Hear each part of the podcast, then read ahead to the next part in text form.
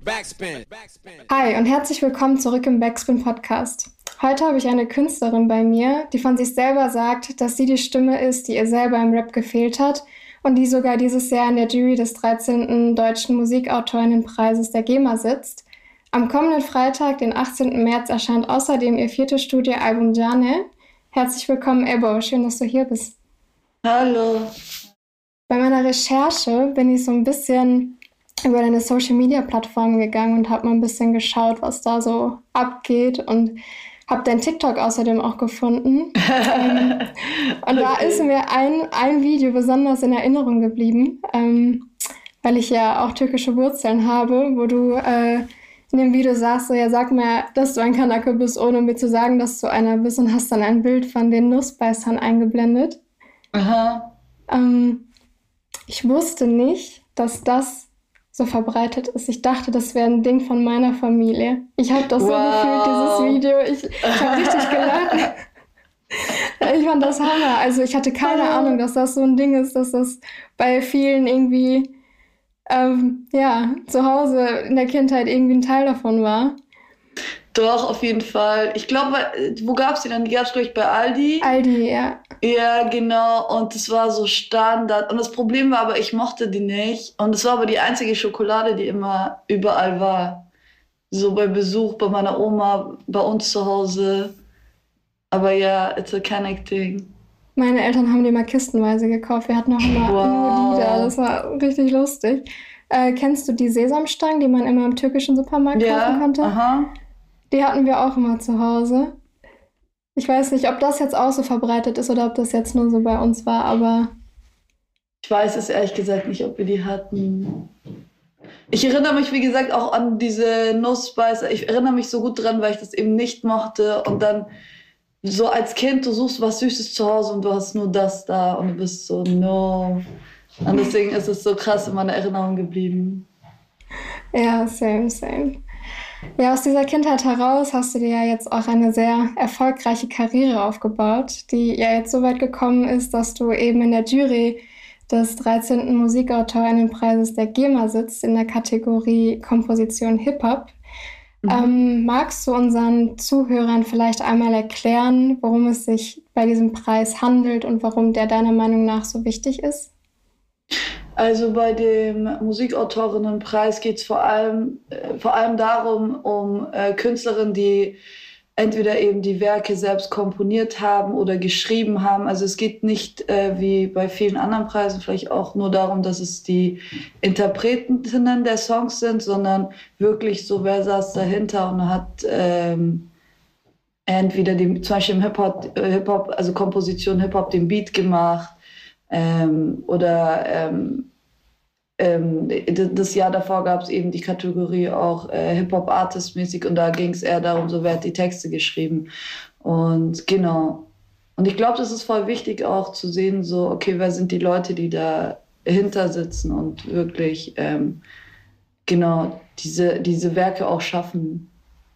Ähm, findest du, beziehungsweise was ist deiner Meinung nach der Stellenwert, den diese Autorinnen haben im Rap heutzutage speziell? Und welche Entwicklung äh, konntest du beobachten über die letzten Jahre? In welche Richtung ist das gegangen? Mhm. Also ich glaube, so den Stellenwert, den sie haben, was äh, Komposition angeht, heutzutage finde ich sehr krass, weil ich finde, dass viele RapperInnen, MusikerInnen etc., dass die viel über die Beats funktionieren. Also es gibt viele Artists einfach, wo ich weiß, so der Beat trägt eigentlich 80 Prozent dazu bei, dass der Musik so klingt, wie sie ist. Ähm, und es muss nicht gut oder schlecht sein im Vergleich, sondern das zeigt einfach nur, was für einen krassen Einfluss gerade äh, Produzentinnen haben so. Und ähm, Genau, und bei den Leuten, die die Texte schreiben, da hat auf jeden Fall eine Entwicklung stattgefunden, dass eben äh, viel offener mit Ghostwriting umgegangen wird, dass darüber gesprochen wird. Wobei ich auch sagen muss, viel eher so von Leuten, die eigentlich dafür geschadet werden. Also so Shirin David spricht sehr offen darüber, dass sie Ghostwriter hat. Ähm, viele Rapper, also viele Typen, äh, reden nicht darüber. Und ähm, tun so, als wären, wären sie die hinter, dem, äh, hinter ihren Werken ne? und kriegen gar keinen Shade dafür, obwohl es eigentlich so irgendwie dann doch klar ist, dass sie Ghostwriter haben. Und ähm, genau, also die Entwicklung hat auf jeden Fall stattgefunden, dass viel mehr über Ghostwriting gesprochen wird, ähm, dass die Leute auch sehr präsent sind, also gar nicht so äh, versteckt werden, sondern es echt so ist, okay, das ist mein Team, mit denen schreibe ich. Ja, also dieses ganze äh, Shireen-Thema oder auch bei Bad Moms J, das hatten wir ja auch bei Backspin schon einige Male auch als Diskussion, äh, gerade als wir Album des Monats aufgezeichnet hatten. Ähm, da ist es, sind es ja eher Co-Writer. Ich glaube, Ghostwriting ist ja, wenn man ähm, nicht offen zugibt, mhm. dass da Leute mitgeschrieben hat, haben. Und Co-Writing ist ja, wenn du sagst, okay, da ist ein Co-Writer, der hat ja mitgeschrieben. Ähm, Aber das ist auch immer, ich finde das voll schwierig, weil ähm, oft ist es auch so, dass Leute als Co-Writer bezeichnet werden, die dann, weil sie mit, also so, weil die Artists mit im Raum sitzen und sagen, in welche Richtung es gehen soll, ähm, wo aber dann doch die Leute die Texte komplett schreiben. Aber ja, ich weiß, ihr hattet das Thema auch schon. Wir müssen jetzt gar nicht so dick machen. Aber ja. ja. Ähm, worauf kommt es denn äh, beim, beim Texten, beziehungsweise ja auch jetzt beim Beat ähm, für dich an? Also was macht für, für dich ein, gelungener Text oder ein gelungener Beat aus? Ich glaube, man kann es gar nicht so einzeln sehen. Ich, ich könnte jetzt gar nicht sagen, ein gelungener Beat ist und das und das, weil es kann sein, dass ein Beat, dass er mich nicht catcht und dann rappt jemand anders drüber oder singt drüber und auf einmal funktioniert es im Ganzen total gut. Und mit Texten ist es das Gleiche. Ich glaube, es könnte voll der geile Text sein und dann ist die Person, die den Text rappt, vielleicht hat die Person nicht das Attitude oder äh, kann den Text nicht so delivern oder der Beat passt gar nicht. Und letztendlich geht es ja voll viel darum, dass man einen gesamten Song schafft, der funktioniert. Ja, das stimmt. Ähm, ja, bei dir ist es ja auch so, dass du, äh, ich glaube, bei dir sind deine Texte ja schon relativ wichtig, weil du ja auch gewisse Werte vertrittst, mhm. ähm, die auch sehr in die politische Richtung gehen, gerade was Rassismus, Sexismus und so weiter betrifft. Ähm, da würde mich mal interessieren, für wen du deine Musik denn in erster Linie machst, wen du damit erreichen möchtest, weil du ja eher unterrepräsentierte Gruppen ähm, thematisierst. Voll, also ähm, wen möchte ich damit erreichen? Ich möchte einfach Leute erreichen, die so denselben Background haben wie ich, queere Leute. Ähm, ich möchte Leute erreichen, die sich vielleicht im Rap so eine Stimme auch gewünscht haben oder I don't know. Ich, ich versuche einfach so eine Künstlerin zu sein, die ich gerne gehabt hätte, als ich klein war.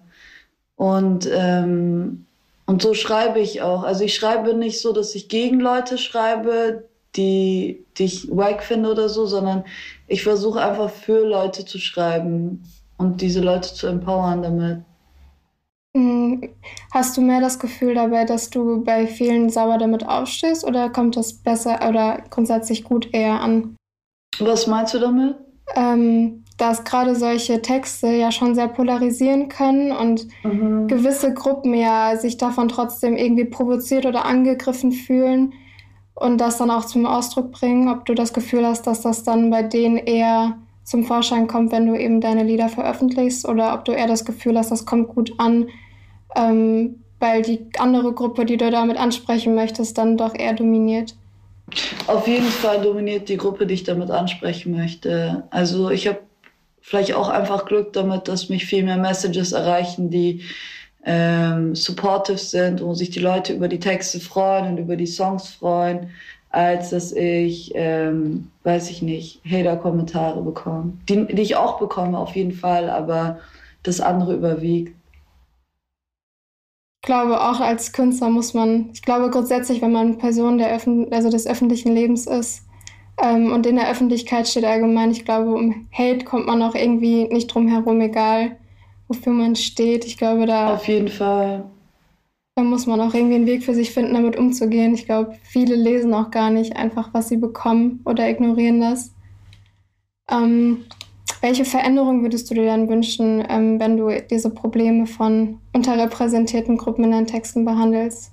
Boah, ich würde mir einfach, glaube ich, wünschen, dass so Sachen wie, weiß ich nicht, dass ich so Feminist-Texte habe oder ähm, queere Songs habe, etc., dass es gar nichts mehr so Außergewöhnliches ist. Ich habe das Gefühl, so in den Staaten etc., ist es schon viel weiter so vorne, also auch mit so einer Young MA oder mit weiß ich nicht, mit einer Princess Nokia, die bei Tomboy so voll body positive ist, etc. Ne?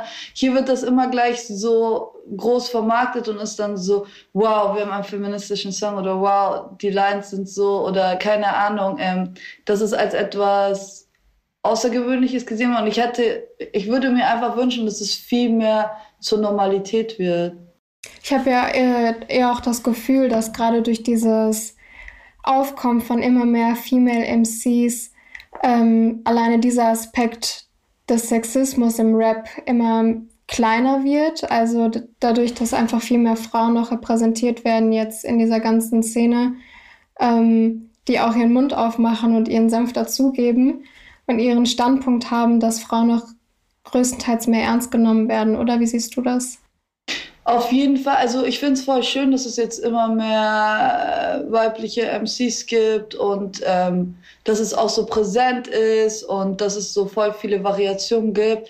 Andererseits denke ich mir auch, was ich ein bisschen schade finde, ist, dass viele halt von denen aber auch aus sehr männlich, männlichen Netzwerken kommen. Also so, ähm, ich habe dann das Gefühl, dass äh, so ein gewisser Feminismus, der in den Texten transportiert werden soll, eher ähm, oberflächlich ist.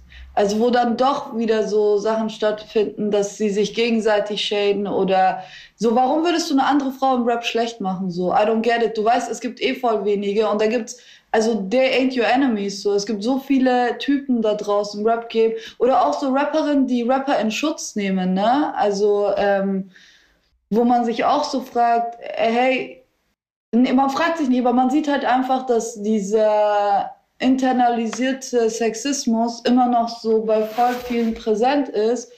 Und ich hoffe, also, ich, ich, weißt du, damals so in den 2000ern war es ja auch so, dass zum Beispiel jede Rap-Crew hatte eine Rapperin. Wir hatten Eve äh, mit DMX, wir hatten, äh, keine Ahnung, äh, wir hatten Remy Ma. Ja, wir hatten extrem viele Leute, ne? Und wer ist von denen noch übrig geblieben? Eigentlich sind immer von den Crews die Männer, also so die Leader von den Crews waren die, die dann noch im späteren erfolgreich waren. Und das ist einfach, weil das Netzwerk um diese Frauen herum, also die einzigen Frauen, die wirklich so, die Rapperinnen, die, ich sag jetzt mal, survived haben, waren die, die nicht aus so Crews kamen oder nicht aus so, ähm, aus so einem Netzwerk. Und ähm, genau, und ich, ich frage mich einfach, Momentan ist es voll schön, diese Entwicklung zu sehen. Aber ich frage mich, wie können wir diese Entwicklung so machen, dass sie auch nachhaltig ist? Dass wirklich, ähm, dass wir wirklich in zehn Jahren auch immer noch äh, Female Rapperinnen haben, die erfolgreich sind, auf dem gleichen Level wie, wie die Typen. Mhm. Könnte das vielleicht damit zusammenhängen, ähm, worüber man rappt, also wofür man steht, welche Werte man vertritt, vielleicht auch wie authentisch man ist? Oder ist es wirklich nur das Netzwerk drumherum und inwiefern man gepusht wird oder wie schnell man fallen gelassen wird dann als Künstlerin? Ich glaube, es ist beides. Es ist auf jeden Fall auch so, worüber man rappt, für was man steht, etc. Ähm, aber vor allem jetzt gerade, also so zur Zeit geht es auch viel darum, so wie, wie, konsumierbar, äh, wie konsumierbar man ist. So, ne? Also ob man ähm, I don't know, man, könnte, man kann eine queere Künstlerin sein, solange du irgendwie für Männer anziehend wirkst oder irgendwie so den männlichen Blick befriedigst, ähm, ist, es kein, ist es nicht so schlimm. Solange du aber, ähm, oder eben wenn du so, Beispiel so Young MA, wenn du diese toxische Maskulinität, ähm, also so reproduzier, äh, reproduzier, oh Mann, ich kann auch gerade nicht reden, ne? aber äh, reproduzierst, ähm, ist es auf jeden Fall äh, dann wieder akzeptierbar. Aber wenn du irgendwas dazwischen bist, was man nicht einordnen kann, dann funktioniert es wiederum nicht. Also ich glaube, es geht auch viel darum, so was man, ähm, ja, wie du, wie du auch gesagt hast, so worüber man rappt und ob es ja konsumierbar ist, so im Mainstream. Glaubst du, dein politisches Engagement bzw. dein politisches Einstehen in, in dem, was du halt bisher geliefert hast, ähm, hat dazu ge dafür gesorgt, dass es bei dir jetzt einfach so lange auch schon besser läuft? Also, dass du jetzt schon so lange auch in der Szene etabliert bist? Auf jeden Fall, also ja, denke ich, auf jeden Fall. Ähm, es dauert halt nur also so, das Ding ist halt bei der Musik, die ich mache und der Künstlerin, die ich bin, ich glaube ehrlich gesagt nie nicht daran, dass ich kommerziell erfolgreich sein werde wie eine, weiß ich nicht, Loredana oder so oder eine Shirin, weil das würde bedeuten, dass die Leute, die deren Texte konsumieren und deren Musik konsumieren, auch Zugang haben würden zu meiner Musik und ich sehe einfach nicht, dass die Leute das gleiche feiern würden. Ne? Also natürlich gibt es so Punkte, wo man ähnlich ist, ne? Aber ähm, ich glaube nicht, dass meine Musik oder meine Inhalte dafür gemacht sind, dass sie kommerziell erfolgreich sein sollten, weil das würde bedeuten, dass eine sehr große breite Masse an Menschen ne, äh, verstehen würden, worum es mir geht. Und unsere Gesellschaft zeigt uns ja gerade, dass eine große Masse an Menschen das eben nicht versteht. Ja, das stimmt. Ähm, ich glaube grundsätzlich auch bei Frauen, äh, wie du es auch vorhin schon gesagt hast, glaube, sobald, solange man sich gegenseitig unterstützt oder beziehungsweise wenigstens nicht ähm, gegenseitig disst, hat das auf jeden Fall Potenzial, auch in der Zukunft einfach noch ein bisschen standzuhalten, dass eben dieses ganze Female MC-Thema jetzt nicht nur so ein Hype ist, wie man das vielleicht wahrnehmen kann von außen, sondern dass das sich auch langfristig etabliert und äh, äh Bestandteil der Szene bleibt. Ähm, was mich noch interessieren würde, ähm, ob du vielleicht noch irgendein Thema, was du noch nicht thematisiert hast in deinen, in deinen Liedern, ähm, über die, äh, ob es da ein Thema gibt, über das du gerne mal einen Song schreiben würdest. Nee, ich glaube nicht. Also ich bin da schon so, dass ich wirklich über alles, was mich beschäftigt, schreibe. Und ich glaube, das Einzige, wo ich so manchmal mit Struggle oder wo ich mir gedacht habe, so, also wo ich mir Gedanken drüber gemacht habe, beim, also so wirklich so überlegt habe, ist so, inwiefern kann man drüber schreiben, sind so familiäre Sachen, ne? Also so, wenn man, würde ich über meine Familie oder so Familienstruggles, ähm, würde ich darüber rappen. Also würde ich sowas publik machen. Und ich würde es nicht machen. Wobei ich auch verstehe, dass es für viele Leute wichtig ist, so dass man so Songs hört wie, keine Ahnung, von Tupac Dear Mama oder von, ja, Shirin, äh, wo sie über ihren Vater sozusagen Fliegst über die mit, ist das, glaube ich. Ja. ja. genau, fliegst du mit, wo sie über die Beziehung zu ihrem Vater singt. Ich respektiere sowas auch, weil ich kann, ich kann mir vorstellen, dass viele Leute diese Songs auch brauchen, ne? Ähm, um, ja, weil sie das Gleiche empfinden und darum geht es ja auch in der Musik. Aber für mich persönlich ist mir das super zu das ist so der Punkt, wo ich sage, das ist so zu persönlich. Das würde ich nicht, das würde ich nicht nach außen tragen, ja. Würdest du den für dich schreiben, ohne ihn zu veröffentlichen? Ja, ich habe auch schon so Songs geschrieben, die nicht draußen sind. Ja, ja. Okay. Ja, ich glaube auch, dass es ja auch einfach so ein äh, guter Mechanismus beziehungsweise so ein Coping-Mechanismus ist, ähm, Songs zu schreiben mit Dingen, die einen beschäftigen. Ich finde das auch immer sehr bewundernswert bei KünstlerInnen allgemein, was die da alles in ihren Texten verarbeiten und daraus teilweise ganze Alben kreieren, ähm, die halt auch dann für die, für die Masse ziemlich, also beziehungsweise für die Fans einfach Hammer sind. Ähm, bei dir kommt ja jetzt am Freitag, den 18. auch dein neues Album raus. Mhm. Ähm, wie würdest du dein Album, das jetzt rauskommt, in einem Satz beschreiben? In einem Satz? Ja, es ist voll schwierig, in einem Satz ein Album zu beschreiben. Es zeigt, glaube ich, sehr gut den Zwischenzustand an, in dem wir sind. So, ja, so, hm. so die, die, diesen Limbo. Es ist so wie so ein Limbo bisschen, so dieses, ähm, ja, ist es verständlich? Du schaust gerade so. so ja, also. Ahnung, was du äh, ja, ich wollte fragen, der Zwischenzustand wovon? Von, von, uns allen so, also so dieses, weißt du, in der Pandemie leben, aber dann trotzdem äh, voll funktionsfähig arbeiten, so die ganze Zeit das Gefühl haben, dass alles so im, in, so einer, in so einem Stillzustand ist, aber gleichzeitig täglich so viele Veränderungen erleben und all diese Dinge, weißt du. Ähm, das Album endet eben auch mit einem Track, der John, also der Track heißt Johnny, wie, das, wie der Albumtitel, und der Track hieß aber davor Zwischen. Ne? Und in diesem Track geht es auch ganz viel so, ja, um so um unsere Generation, wozwischen wir uns die ganze Zeit befinden. Ne? Ähm, und ich glaube jetzt vor allem so, ja, bei dem Album, weil es auch so in dieser Pandemie entstanden ist, ähm, ist es, glaube ich, ein sehr, sehr schönes ähm, Sinnbild dafür, so inzwischen was für Welten man sich bewegt. War es schwierig für dich, während der Pandemie Inspiration zu finden für dein Album? Ja, auf jeden Fall. Ich glaube, für alle, also alle Artists, mit denen ich gequatscht habe, so meinten auch zu mir so, hey, es ist gerade voll schwierig zu schreiben, weil es ist voll schwierig, kreativ zu sein, wenn du in so einem unterbewussten Angstzustand die ganze Zeit bist. Und das waren wir ja alle. Ähm, und da muss man auch super geduldig mit sich selbst sein und einfach auch sich diesen Raum und diese Zeit geben, um, um dann wieder kreativ ähm, etwas zu schaffen. Und was hat dich letzten Endes dann inspiriert? Mich hat das Viertel, wo ich, äh, also ich wohne in Neukölln und das hat mich, weil ich war nur in Neukölln. Ich, ich habe die ganze Pandemie in Neukölln verbracht und ähm, einfach alles, was um mich herum passiert ist, auf der Straße, ähm, zu Hause, Leute, die ich kennengelernt habe, etc. Also so sehr viel, was um mich, sehr nah um mich rum passiert ist.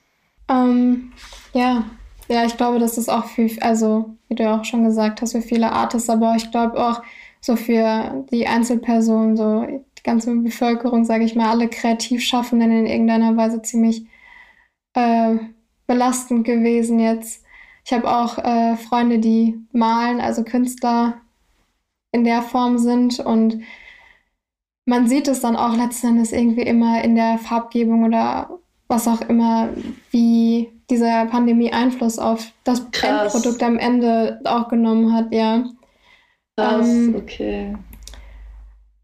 Ähm, was für einen Sound wird es denn bei dir? Also auf was für einen Sound können sich deine Fans freuen jetzt mit dem Album? Ist es dann auch eher düster oder irgendwie Versuch, ein Versuch der guten Laune oder genau? Es ist voll mixed. Es ist, also das Album ist in zwei Teile aufgeteilt. Es, äh, die ersten fünf Songs sind eher so härter, nach vorne gehend, teilweise düster, teilweise sehr pushend.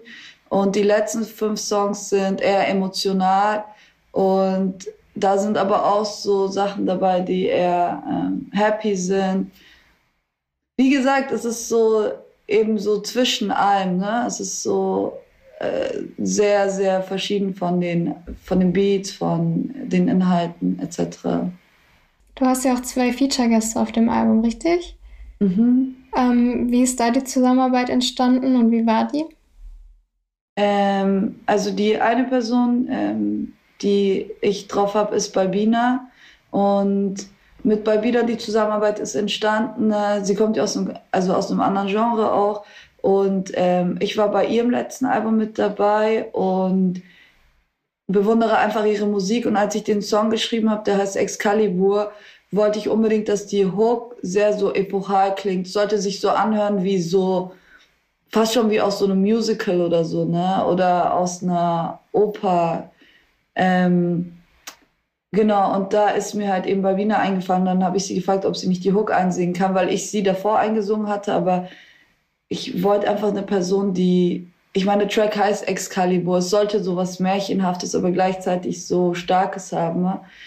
Und genau, so ist der Track entstanden. Und der andere Track mit Meron ist entstanden, weil ähm, ich, äh, mein Label Alvosai, wir äh, managen Meron auch und ich finde, er ist ein großartiger Künstler und ich wollte auf diesem Track einfach noch so eine Stimme haben. Also meistens ist es so, dass ich die Sachen selbst erst einsinge und erst ab einem Punkt, wo ich wirklich merke, eine andere Stimme oder eine andere Tonfarbe würde dem Ganzen mehr geben und dann gehe ich erst und sage, okay, ähm, keine Ahnung, ich bräuchte ein Feature drauf.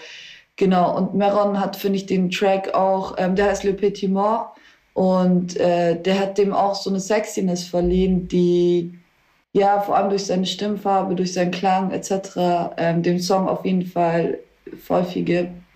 Ja, da bin ich auf jeden Fall sehr gespannt, wie das alles klingt. Ähm, hört euch auf jeden Fall das Album da draußen an, wenn es erschienen ist am 18. Dann könnt ihr auch hören, was, was du da gerade so schön beschrieben hast. Ähm, ich habe immer noch eine Frage gerne, die ich stelle, die etwas unkonventioneller ist, aber ähm, die ich einfach interessant finde für Interviews. Ähm, und zwar gibt es etwas, worüber du in einem Interview eigentlich immer gerne mal sprechen wolltest, wozu aber nie die richtige Frage gestellt wurde. Ich glaube ehrlich gesagt nicht, weil ich in meinen Songs auch über alles, weil meine Songs sehr persönlich sind. Und dadurch, dass die Songs sehr persönlich sind, sind die Interviews dann auch über diese Songs. Und dann kann ich immer über die Sachen sprechen, die mich beschäftigen. Ja, deswegen, ich glaube, ähm, nee, bis jetzt noch nicht. Okay. Dann knüpfen wir an dem Punkt ja mal direkt weiter an, denn wir nähern uns jetzt schon langsam dem Ende. Ich habe jetzt nochmal, wie ich das immer gerne mache, äh, am Ende ein paar Lines vorbereitet, die ich mir rausgesucht okay. habe, die ich dich einmal, die ich dir einmal äh, vorlese und dich dann einmal bitten würde, sie zu erklären. Die erste Line ist aus deiner letzten Single Trouble. Da habe ich mir rausgesucht, ich check nur mich selbst und ich weiß, ich bin zu viel für dich. Liebst du den Trouble? Sei ehrlich oder liebst du mich? Mhm. Was ich damit meine. Ähm, damit meine ich, dass wenn man neue Leute kennenlernt, also wenn man neue Leute datet, so ich check halt nur mich selbst, ich weiß halt genau, wie ich bin und ich merke schon so, ich bin eigentlich zu viel für dich gerade, weil ich gerade eben mit mir selbst trouble. Also in dem Song sage ich auch die ganze Zeit, denn ich bin trouble, trouble mein Herz. Also ich trouble gerade mit mir selbst und ich kann nicht für dich sprechen, aber ich kann für mich sprechen und sagen so, hey, ich bin zu viel für dich und dann frage ich eben, liebst du den Trouble? Weil du müsstest doch sehen, dass ich Trouble bin. Man denkt sich ja auch voll oft so, wenn man selbst so troubled ist oder in seinem Problem oder irgendwie gerade eine harte Zeit durchmacht und man datet jemanden oder lernt jemanden kennen, fragt man sich manchmal aus, so, ist es wirklich so gesund für dich, dass du mich gerade datest, dass du mich gerade kennenlernst? Also merkst du nicht auch, dass es eigentlich gerade nicht nicht dir vielleicht auch nicht so gut tut und deswegen frage ich so liebst du den Trouble also ist es vielleicht auch, dass du irgendwas damit verarbeitest, dass du dich in so Trouble reinstürzt? Oder geht es dir wirklich um mich? Oder ist es wirklich diesmal so, dass du mich liebst und deswegen ähm, daran arbeiten willst? Ja, ja, verstehe. Ich glaube, es ist ja auch, mh, mm, wenn man gerade selber in so einer Phase ist, wo man troubled, ähm, es ist, glaube ich, eh immer ein bisschen schwierig, wenn man sich dann in eine Partnerschaft oder in eine Beziehung irgendwie äh, stürzt, wenn man gerade selber noch nicht so richtig herausgefunden hat, wo man selber steht und was man da, beziehungsweise seine Schwierigkeiten dann noch nicht gelöst hat. Aber ich verstehe mhm. auf jeden Fall. Ähm, ja, gehen wir mal über zur nächsten. Die ist aus äh, Canic for Life. Ähm, da habe ich mir rausgesucht, ihr seid sauer, wenn die Straßen schlauer klingen. All eure Magazine, all eure Sarazine. Ja, genau. Nee, das sage ich, ich, ihr seid schlau, wenn die Straßen schlau klingen als all eure Magazine, all eure Sarazin. Ja. ja, genau, warte, hast du hier gerade so gesagt, ne? Ähm, was ich damit meine, ist einfach so, das, was als wissenswert gesellschaftlich gesehen wird und das, was so als die richtige Meinung gesehen wird, ist halt das, was so geprintet wird, ne? Also so das, was in Magazinen, Zeitungen steht, ähm, Sarazin, ne? So, wo man sich fragt, so krass, Alter, wie, wie, wie kann es sein, dass Leute so sehr pushen, also seine Meinungsfreiheit so sehr gepusht haben, ne? Ähm, und dann sind die Leute aber sauer, wenn halt eben Leute von der Straße oder beziehungsweise Leute, die nicht weiß sind, Leute, die äh, vielleicht auch keinen akademischen Weg gegangen sind. Und damit meine ich halt Rapper größtenteils, also so viele Rapper eben auch, wenn die schlauere Sachen politischere Sachen sagen, wichtigere Sachen sagen als all diese Leute zusammen, ne? Und ähm, ich finde es halt immer so krass, wie im Hip-Hop, also wie, wie ich merke das auch in der Künstler, also äh, in der Musikerwelt, wie voll viele pisst sind, dass Deutschrap so gut funktioniert. Weil sie halt sagen, das ist ja nicht richtige Musik und die singen, also so, weißt du, die haben ja nicht so dieses musikalische Handwerk. Der Grund, warum es funktioniert, ist halt einfach, weil es auch super politisch ist. Straßenrap ist auch, Gangsterrap ist auch politisch. Es zeigt halt, es zeigt ein Deutschland auf, von dem viele versuchen, so die Augen zu schließen oder die, wo viele davon profitieren, dass es falsch dargestellt wird. Und ähm, genau das meine ich damit. Also, dass die Straße schlauer klingt und schlauer und genauso politisch eben ist wie, wie all diese anderen Leute, die sie pushen. Ja, Rap war ja schon immer politisch. Also Rap ist ja aus einer sozialen Ungerechtigkeit überhaupt erst entstanden, beziehungsweise Hip-Hop. Mhm. Also äh, ja, verstehe ich total. Ähm, ich glaube, das wissen viele einfach nicht, dass eben dieser Aspekt Hip-Hop sehr, sehr stark prägt und dazu geführt hat, dass eben, sag mal, die kleinen Leute oder die, die einfach aus schlechteren Verhältnissen kommen, sich eben selber was aufbauen und dann eben diese Themen auch thematisieren. Kommen wir mal zum letzten, das ist dann auch schon der abschließende. Ähm, aus dem Song Asyl. Da mhm. sagst du, herzlich willkommen, vergiss deine Herkunft, vertick, sie, äh, vertick wie sie Bomben, lern endlich die Sprache, werd endlich ein Sklave, vergiss deine Werte, mach Geld oder sterbe. Ja, da geht's ganz, also der Song ist ja auch schon, es ist auch immer witzig, wenn ich so alte Lyrics von mir höre, weil ich mir da auch denke, so, okay, hätte ich heute vielleicht auch ein bisschen anders geschrieben, aber ähm, damit wollte ich einfach sagen, so, das, was, also so die Brutalität von dem Gedanken von Integration, also wie brutal dieser Gedanke eigentlich ist, dass man sagt, so, du musst all das, was dich ausmacht, ablegen, all das, was hier ist, annehmen, um als gleichwertiger Mensch gesehen zu werden. Bezogen auf die aktuelle Situation, siehst du da Unterschiede? Auf jeden Fall. Also ich glaube, das sehen wir ja alle. Man denkt sich so, ach krass, es wäre alles möglich gewesen. Es wäre möglich gewesen, dass die Deutsche Bahn einfach Leute for free herbringt. Es wäre möglich gewesen, ach, Polen kann auf einmal Grenzen aufmachen und Leute müssen doch nicht erfrieren. Es ist ein Joke, es ist echt ein Joke. Ich freue mich voll für die Leute aus der Ukraine. Ich freue mich extrem, dass es für sie so ähm, entspannt ist, herzukommen. Und also natürlich strugglen da auch viele und vor allem auch so nicht weiße Leute aus der Ukraine strugglen ja extrem, kriegen wir auch alle mit. Aber man denkt sich so, krass, also man wusste eh schon, dass all dies möglich wäre und auch wie Marken sich platzieren. Und auf einmal ist es voll okay, politisch zu sein. Und bei anderen Themen ist es so, äh, nee, wir können uns dazu nicht äußern, wir können nicht äh, politisch sein, ähm, weil wir sind eine Brand. Dann mach lieber gar nichts. So, dann poste lieber gar nichts, dann ähm, halte dich lieber zurück, wenn du die ganze Zeit bei allen anderen Themen die Klappe hältst. Ähm, aber ja, man kommt sich auf jeden Fall verarscht vor.